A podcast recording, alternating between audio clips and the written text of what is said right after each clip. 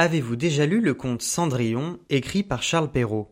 Celui où la jeune fille est le souffre-douleur de sa belle-mère, la reine, et de ses demi-sœurs, Anastasie et Javotte. Le film Les enfants des autres, réalisé par Rebecca Zlotowski, reprend quelque peu l'esprit du conte pour enfants, avec la marâtre insupportable en moins. Heureusement pour Virginie Efira, qui incarne le rôle de Rachel. Mais il est bien question de belle-mère, de famille et d'enfants. Les projecteurs d'écran s'allument lentement Bande-annonce.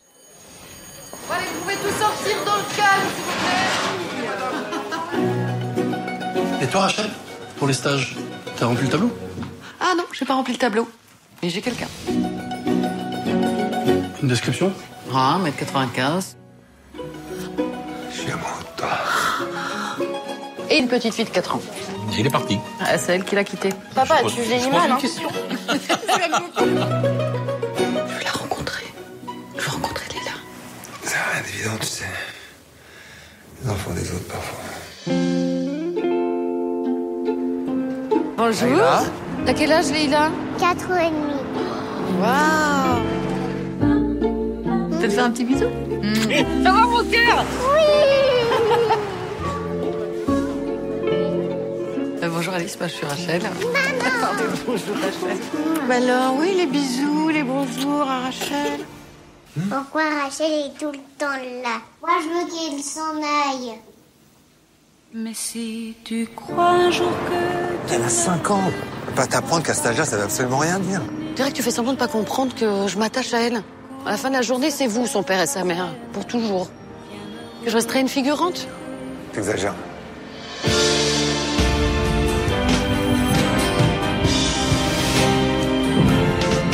Je me sens piégée.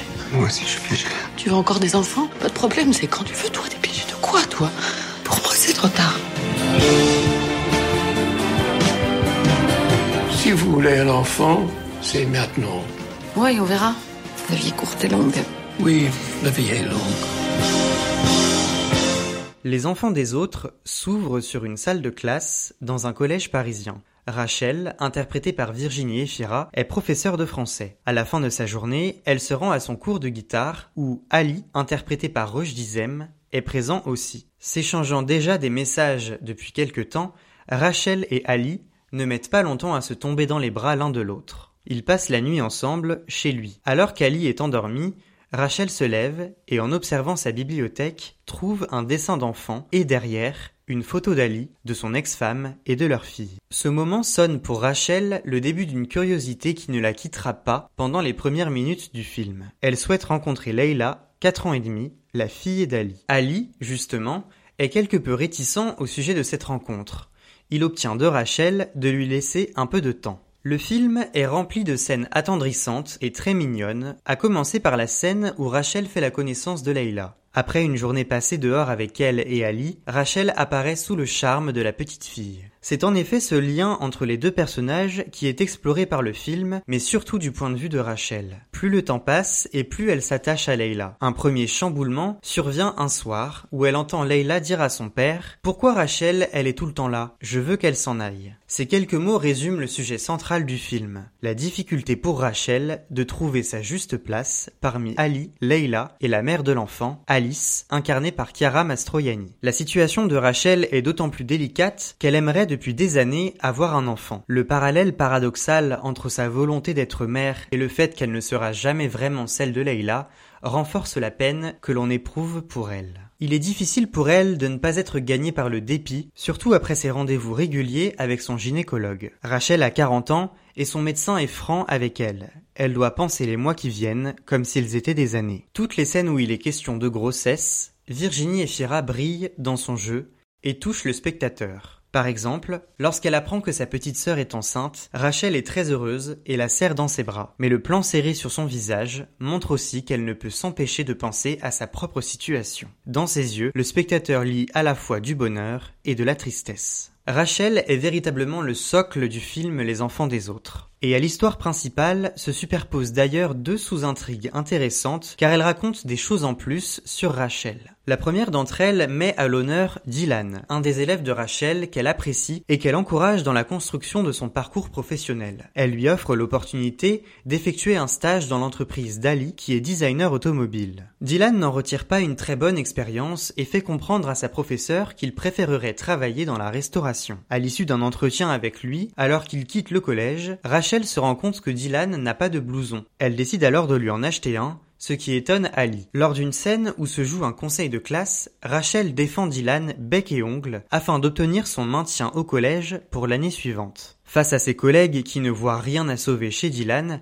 elle tient bon et exprime son point de vue. Pour elle, il n'est pas question que de Dylan. Plus ou moins consciemment, c'est aussi de Leila dont il s'agit. En réalité, à travers le personnage de Dylan, Rachel fait une sorte de transfert de ce qu'elle a vécu avec Leila. À la fin du film, il finit par trouver un travail et tombe justement sur Rachel qui boit un café. Il la remercie en insistant sur le fait qu'elle l'a beaucoup marqué. Le spectateur comprend que Rachel a été très affectée par sa relation avec Leila qui n'a pas connu le tournant qu'elle aurait souhaité. Ses retrouvailles avec Dylan sont émouvantes car Rachel réalise à ce moment qu'elle a obtenu de sa part le salut et la satisfaction qu'elle attendait de Leila. Et elles apportent aussi un sentiment d'accomplissement chez le spectateur alors que le film touche à sa fin. La seconde intrigue tourne autour de Jeanne, la mère de la petite Elsa, une camarade d'école de Leila. Jeanne a un cancer et son état se dégrade tout au long du film. La question du deuil y est importante, tout comme la manière d'aborder la mort auprès d'un enfant. Comment annonce-t-on à une enfant de 4 ans et demi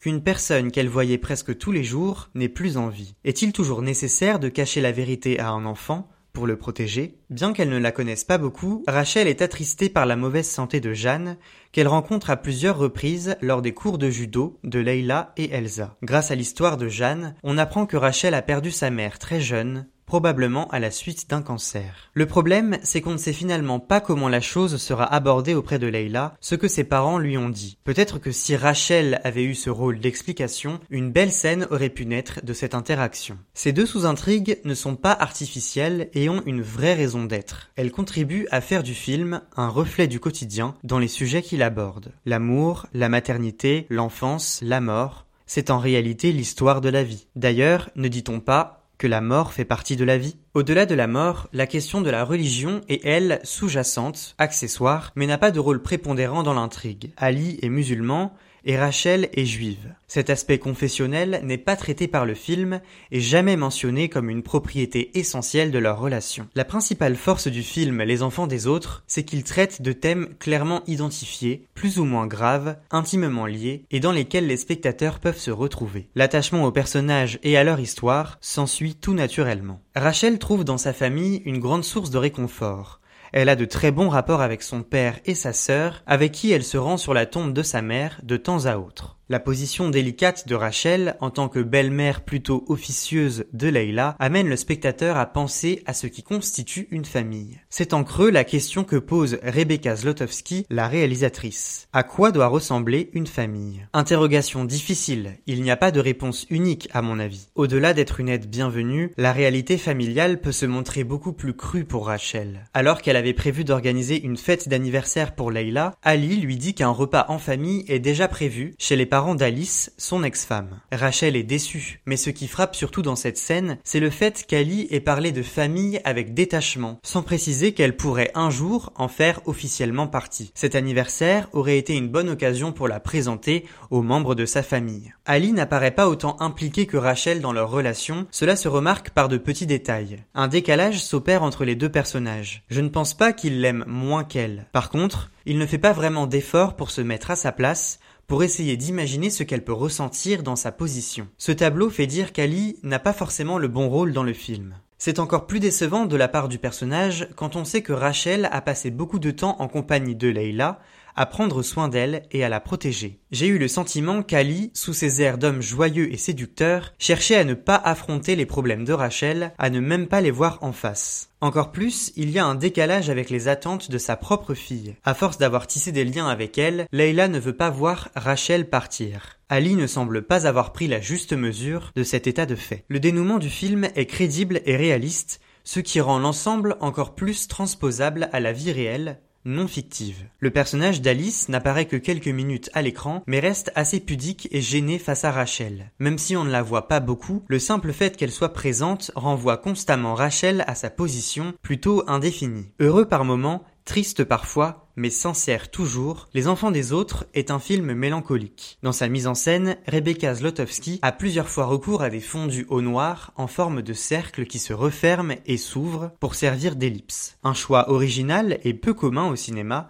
qui permet à la réalisatrice de se distinguer. Les plans serrés sur le visage de Rachel ne manquent pas non plus. Pendant plus d'une heure et demie, Virginie Efira montre encore une fois l'ampleur de son talent et embarque le spectateur dans ses tourments émotionnels.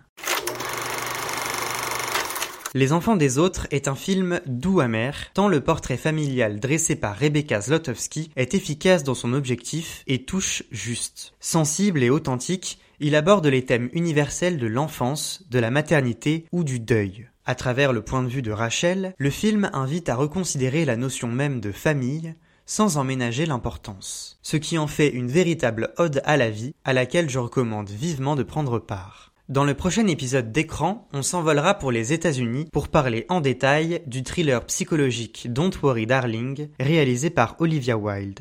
D'ici là, n'oubliez pas d'aller au cinéma.